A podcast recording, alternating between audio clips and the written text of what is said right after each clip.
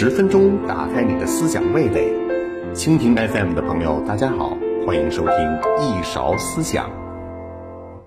观视频的同学们，大家好，我是在现当代文学教研室教书啊，所以我的专业呢，应该是中国现代文学。但是新世纪以来啊，一晃二十年了啊，我觉得语文教育这个事儿呢，好像更有意思，也更有挑战啊，所以也有点不务正业。啊，这些年呢，呃，就对这个话题，尤其是语文和文学和现代文学的这个结合点上，好像还多少有点心得，所以呢，呃，也非常高兴啊，有机会来跟大家一起这个学习。啊，我给我这个系列取了一个名字啊，叫做《语文名篇重读：现代文学》。系列，呃，无论是讲语文名篇啊，还是讲现代文学，鲁迅都必须是开篇啊，这事儿没商量。那为什么？从鲁迅和中国现代文学的关系来讲，鲁迅呢就是一个坐标原点啊。如果是中国地图，鲁迅是哪儿呢？鲁迅是天安门广场啊。如果是上海地图，鲁迅是人民广场啊。这就是一个所谓坐标的原点。也就是说，鲁迅是我们看待中国现代文学、看取其他作家的一个标准和尺度。那如果要说鲁迅和中国的语文教育，那可以这样说：鲁迅就是经典中的经典。啊，我们有一个词叫“原点”。啊，这个“原”啊，汉语很有意思的，既可以写成原初的“原”，原来的“原”，也可以写成元旦的“元”。那他就是这样一个经典中的经典原点，鲁迅就是一个我们学习中国语文、学习中国文学的一个根基性的啊奠基性的这样一个存在。呃，我们现在都很喜欢说啊，要强调中国的传统啊。我觉得我们一说传统呢，就会想到想到孔子啊，想到唐诗宋词，当然是传统。经典的古代文学，古典是传统，啊，我要告诉大家，在我看来，现代其实也已经构成了我们中国人的一个非常重要的传统，就是鲁迅，啊，他就是我们的现代传统的一个核心，这个是毋庸置疑的。那么，在在今天。当代传统、现代传统的核心，它也就当然的，也可以说是当仁不让的，也就会聚讼纷纭，啊，这个就会有很多的议论，包括，那我觉得每年这个开学之初，啊，媒体上就会炒作啊，或者说就会传说啊，鲁迅的选文的一个变化。啊，选文的变化啊，很多人啊都说鲁迅现在的呃文章在教材里啊啊多啦还是少啦？那诸如此类啊，这个背后的道理是什么啊？我觉得就是不同时代、不同立场，就会有不同的鲁迅形象。那我做了点功课，那我要告诉大家啊，这个是很权威的，就是事实上，鲁迅在我们现在的语文教科书里面不少。有十二篇之多啊！现在这个我们中国的中小学的语文教科书啊，是用的是部编本啊，或者叫统编版。初中有这么七篇，大家一听就很熟悉。从《百草园店少尉书》《阿长与山海经》《藤野先生》《社戏》《故乡》，还有一篇啊，中国人失掉了自信力吗？孔乙己，七篇是吧？然后高中呢，高中有这么五篇：拿来主义、祝福、纪念刘和珍君、为了忘却的纪念、阿 Q 正传，不少了吧？啊，十二篇。所以以后你们再听到什么这个这个关于类似这方面的，可以说谣言，不要信。那这么多，我刚刚说了，要讲现代的语文名篇，鲁迅是当仁不让的。但是选一篇哪来先讲呢？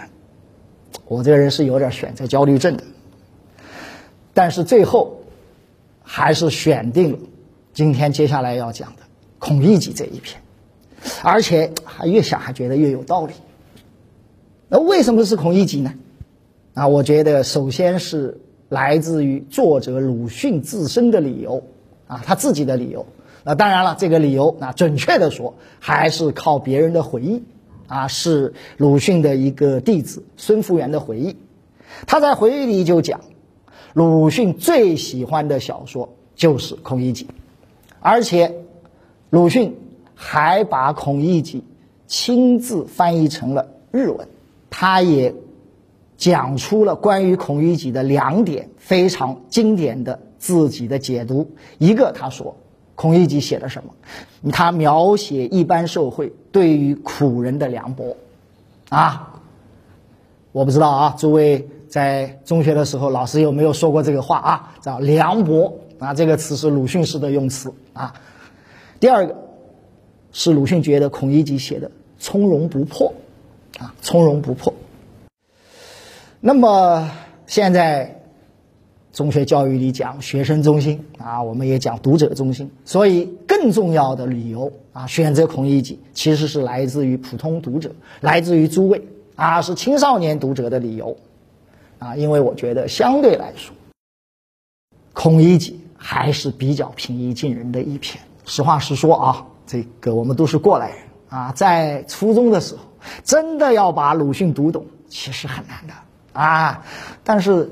就像我前面讲的，鲁迅已经是我们的传统啊！我们在今天如何做中国人？说起鲁迅，你一点反应也没有，这不行的啊！所以假懂也好啊，我们呃先学了，成为积淀，留待以后回想啊，留待重读。比如今天现在，下面呢我说了，我估计诸位可能会在脑海里浮现出一些回忆来，关于这篇《孔乙己》。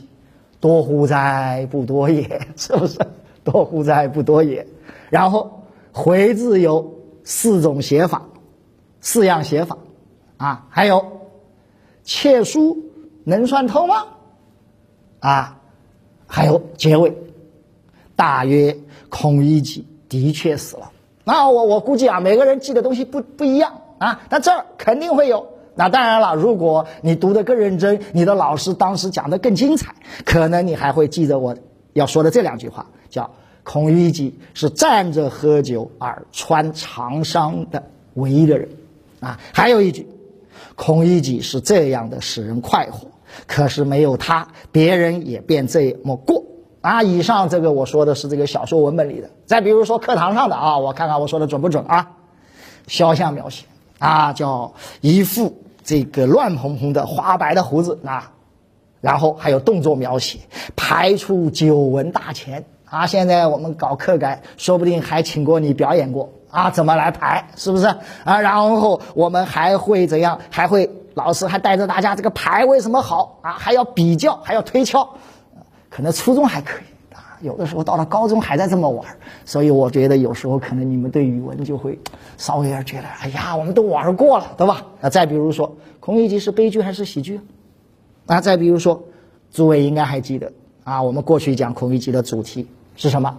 啊，鲁迅说的对于苦人的凉薄，但我们讲的更多的是批判科举制，是不是？那当然还有啊，鲁迅一讲你们都熟的，哀其不幸，怒其不争，啊这一堆，当然了。现在是二零二一年了啊，我还得考虑这样一种可能性：也许诸位读中学的时候，你们的老师已经不满足于讲孔乙己、讲小说这个讲性格、讲主题啊这样一些传统的了，这个不再满足于人物、情节、环境啊，这个叫小说的中学语文的三件套啊，再加上一个。啊，叫四件套，也有这样说，加上主题啊，也许你们老师已经已经开始追求深刻和潮流了啊，包括讲小说也开始讲这个所谓叙述的问题啊，比如说孔乙己，可能你们的老师讲过叙述人生的选择，是不是啊？我估计会有。那我要说啊，这个如果是这样啊，我首先要告诉大家，这个的出处在哪里，这个源头在哪里？啊，源头在于北京大学的啊，也是我的老师啊，钱理群老师啊，他有一篇很著名的文章叫《孔乙己叙述者的选择》，那或者还有更早钱老师的弟子吴晓东的啊，鲁迅小说的第一人称叙事视角，那这些都是都是八九十年代的文章了啊。那么我今天要讲的啊，可以说是接着前人的啊，我为什么会选择孔乙己来讲？或者说，如果只能推荐一篇小说让你先来看鲁迅的话，我为什么会选择孔乙己？啊，我前面已经讲了蛮多的理由了啊，我现在要说一个我的理由，是因为在我看来，孔乙己小说这个叙述者的选择里面，或者说孔乙己这篇小说有鲁迅小说的原点。啊，我前面讲了，鲁迅是中国现代文学的原点。啊，我我可能啊啊这个观点啊也也还得进一步的这个推敲啊，但是我也就说了啊，我认为孔乙己是鲁迅小说的原点。那么孔乙己这一次重读这个人物以及鲁迅的刻画里面啊，我觉得有几个点啊，是我这一次不读我我实话说我不会想得起来的啊，也跟大家先交流一下。一个，比如说肖像描写，那我认为写得好的是什么？写得好的是后来。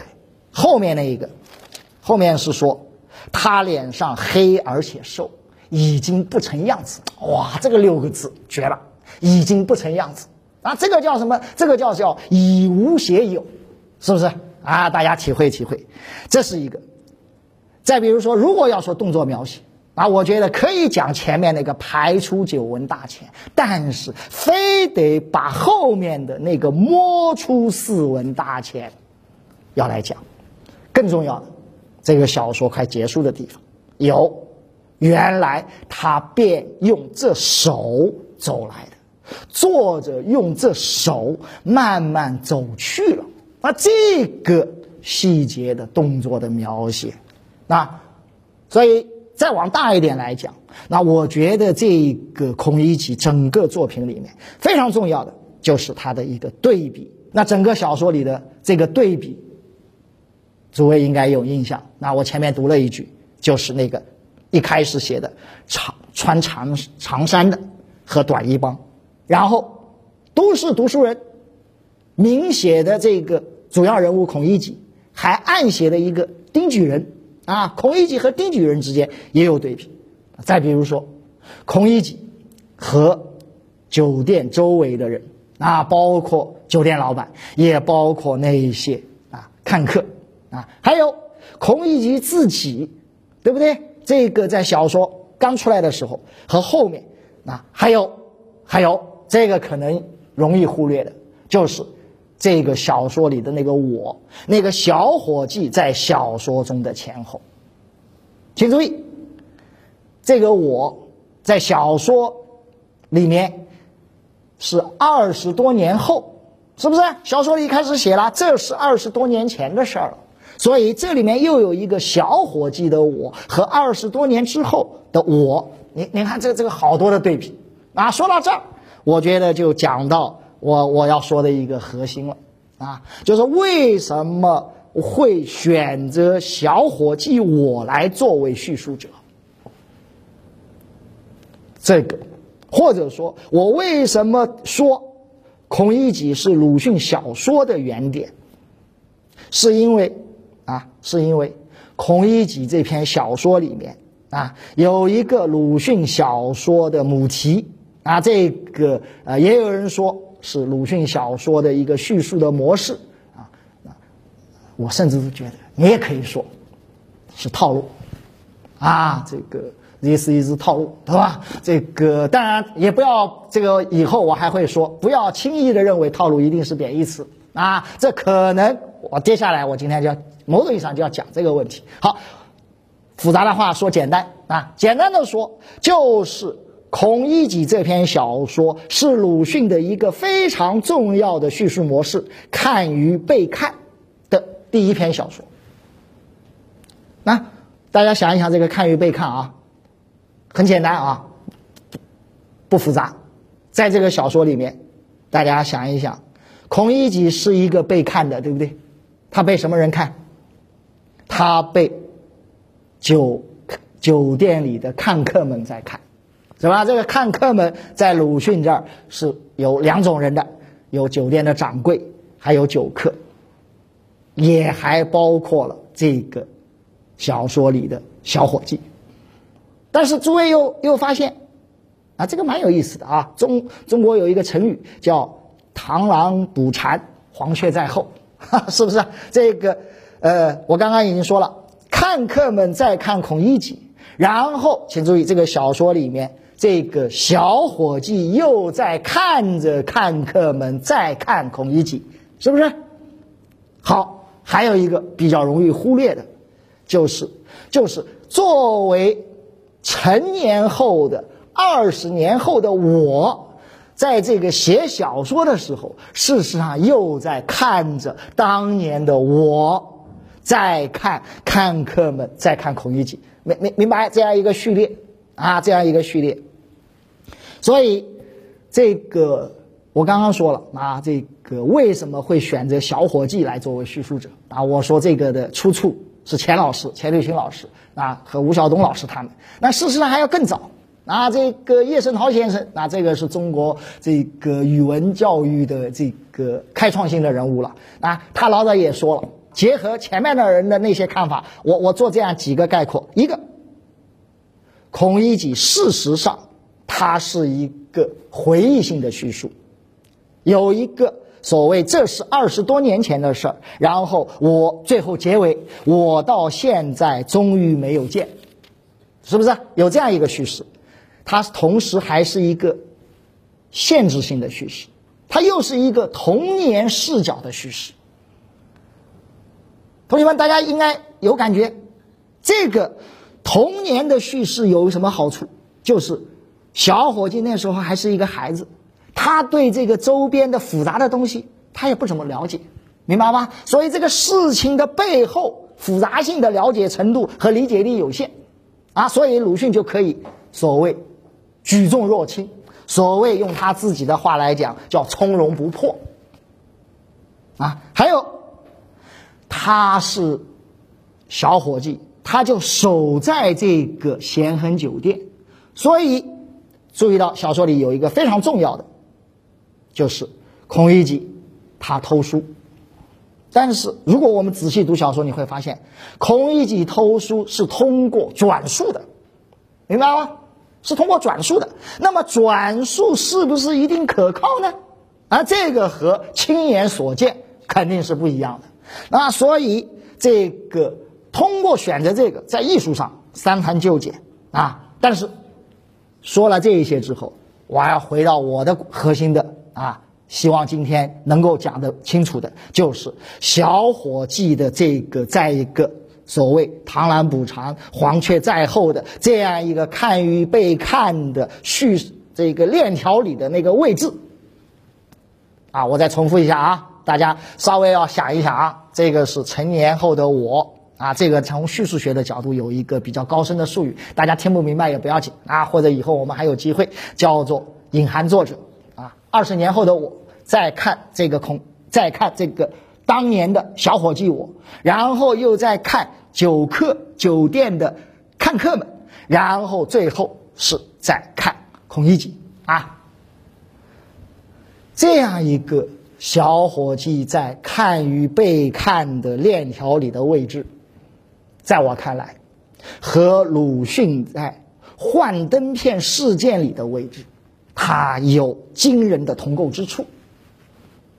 啊，这个话比较重要，我再重复一遍啊，就是小伙计在这样一个看与被看的链条里的位置，和著名的幻灯片事件中的鲁迅在那个看与被看的链条里的位置是有惊人的同构之处的。啊，这个话，啊，我我来做一些展开。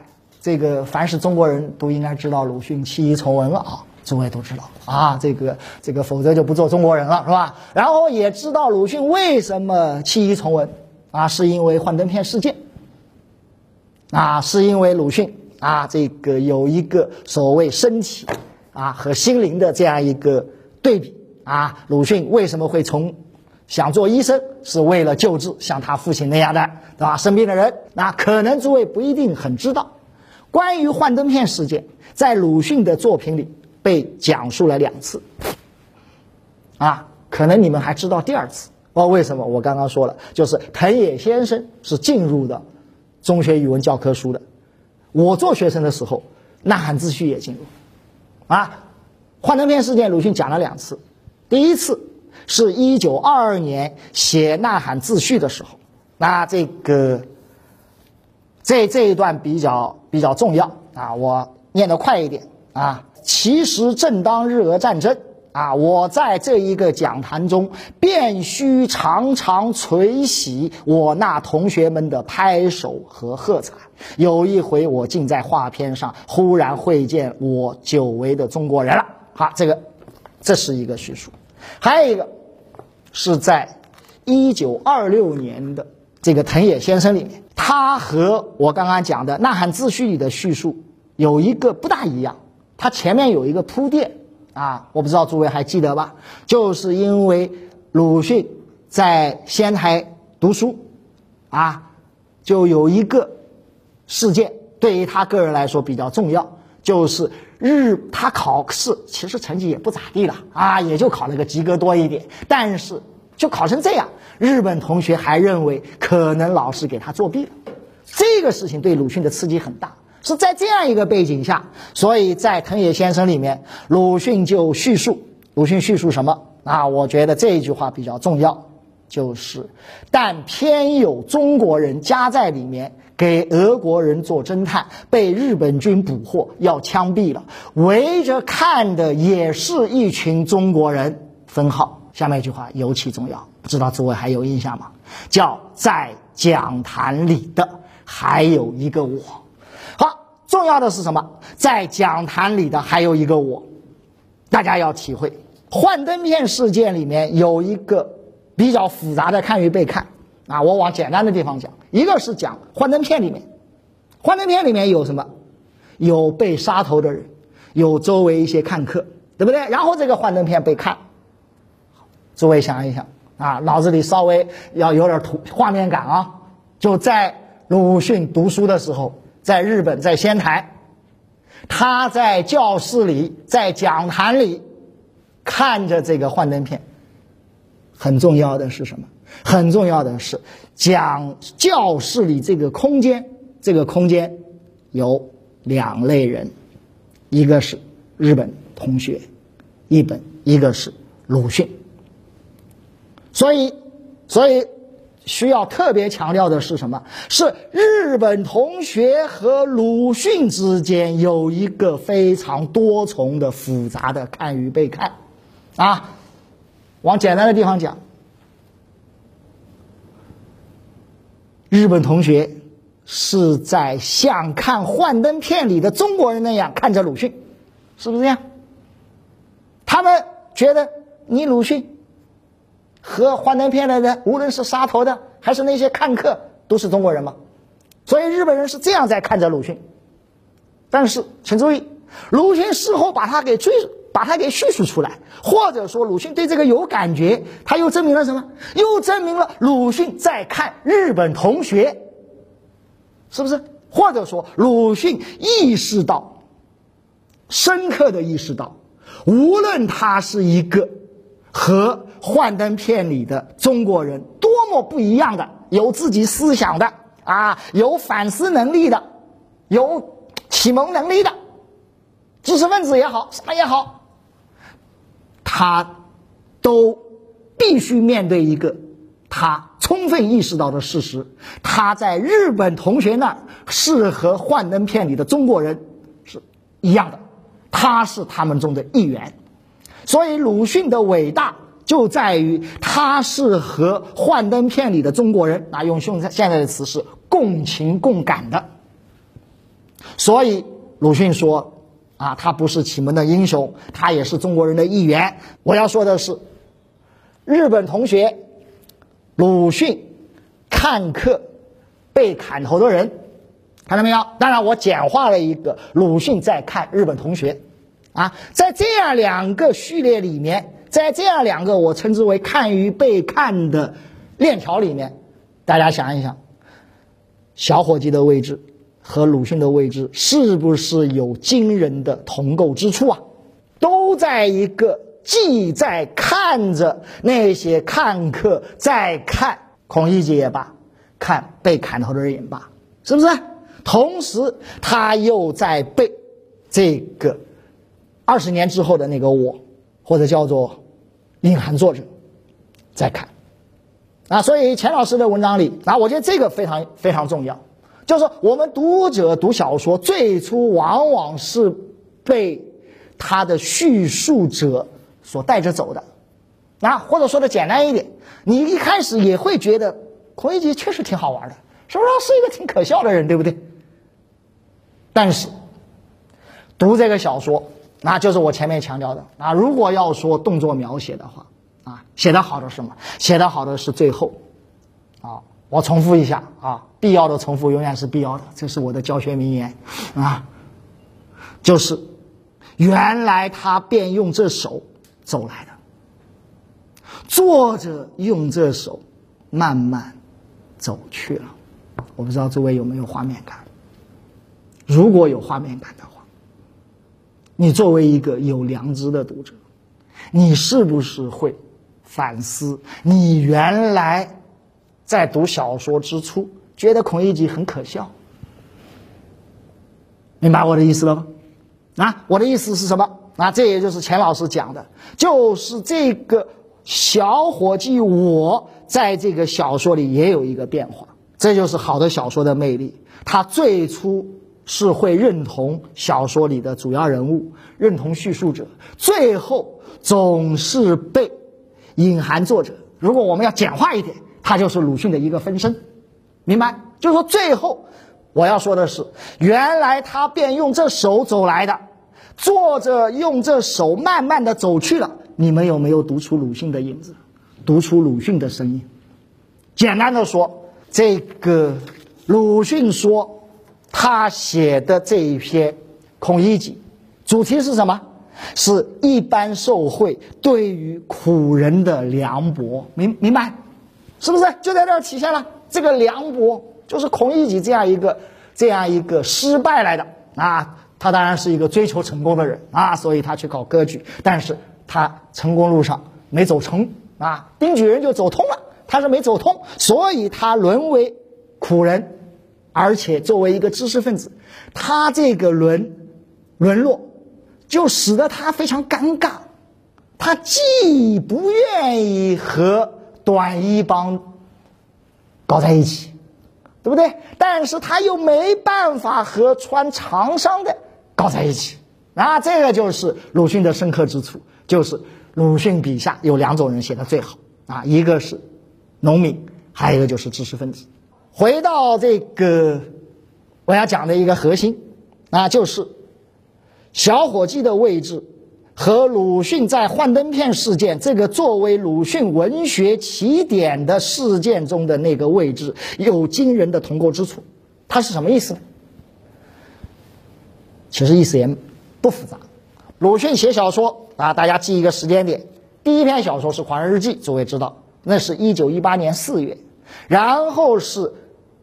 一九一八年冬天，他写了第二篇小说。这第二篇小说就是我们今天讲到现在的《孔乙己》。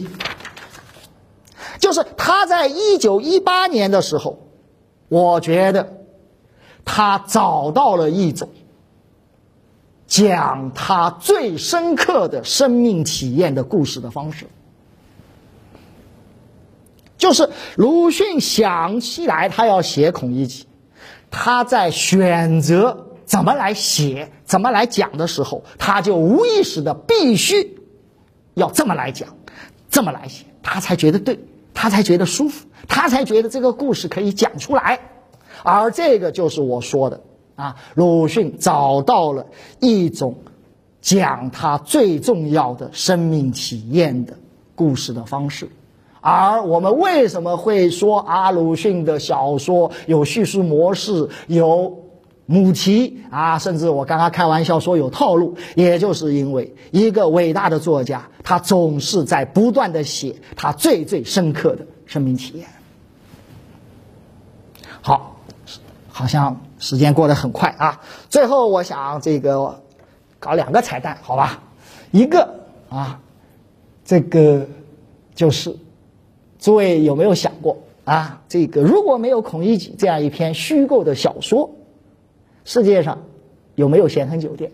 啊，我告诉大家啊，有一些材料说明啊，这个包括周作人的回忆啊，在当年啊，绍兴啊的确有一个开的时间很短的咸亨酒店，啊，好吧，我再把这个问题提的更加精准一点，咸亨酒店还会那么有名吗？啊，我想这个问题应该是什么？应该回答没有吧？是不是啊？没有虚构的小说孔乙己，你就不一定知道咸亨酒店。好玩的事来了，我现在问你，对吧？或者你去路上问一个人，啊，问现在的孩子有没有咸亨酒店，他马上回答有，在绍兴哪里哪里，在上海哪里哪里。所以我们一般的会认为，生活先于文学。对不对？文学是生活的第二性的东西，但是你会发现，我讲的这个例子是不是让你感觉到文学和我们生活的关系，或者说文学在生活中的位置，比我们想的还是要更加复杂一点、有意思一点？第二个，其实我是想跟大家推荐一篇文章，啊，我今天讲的啊，是我说的一个说法啊。啊，如果只推荐一篇鲁迅的小说的话，我先推荐《孔乙己》，是因为《孔乙己》是鲁迅小说的原点。那么，鲁迅文学的原点在哪里？那我觉得很多人都说幻灯片事件啊，都有很多的研究，包括诸位如果水准高的啊，还知道朱内好啊啊，还知道一堆人物，我都我都不提了啊。我要告诉大家啊，我推荐一篇张承志老师的绝妙文章，叫《鲁迅入口》。啊，我认为他把鲁迅文学的起点这个问题讲的从来没有这样清楚过。好，时间很快啊，这个最后还给大家布置作业，真是不好意思，谢谢。理性观世界，自信看中国，深度知识尽在观视频。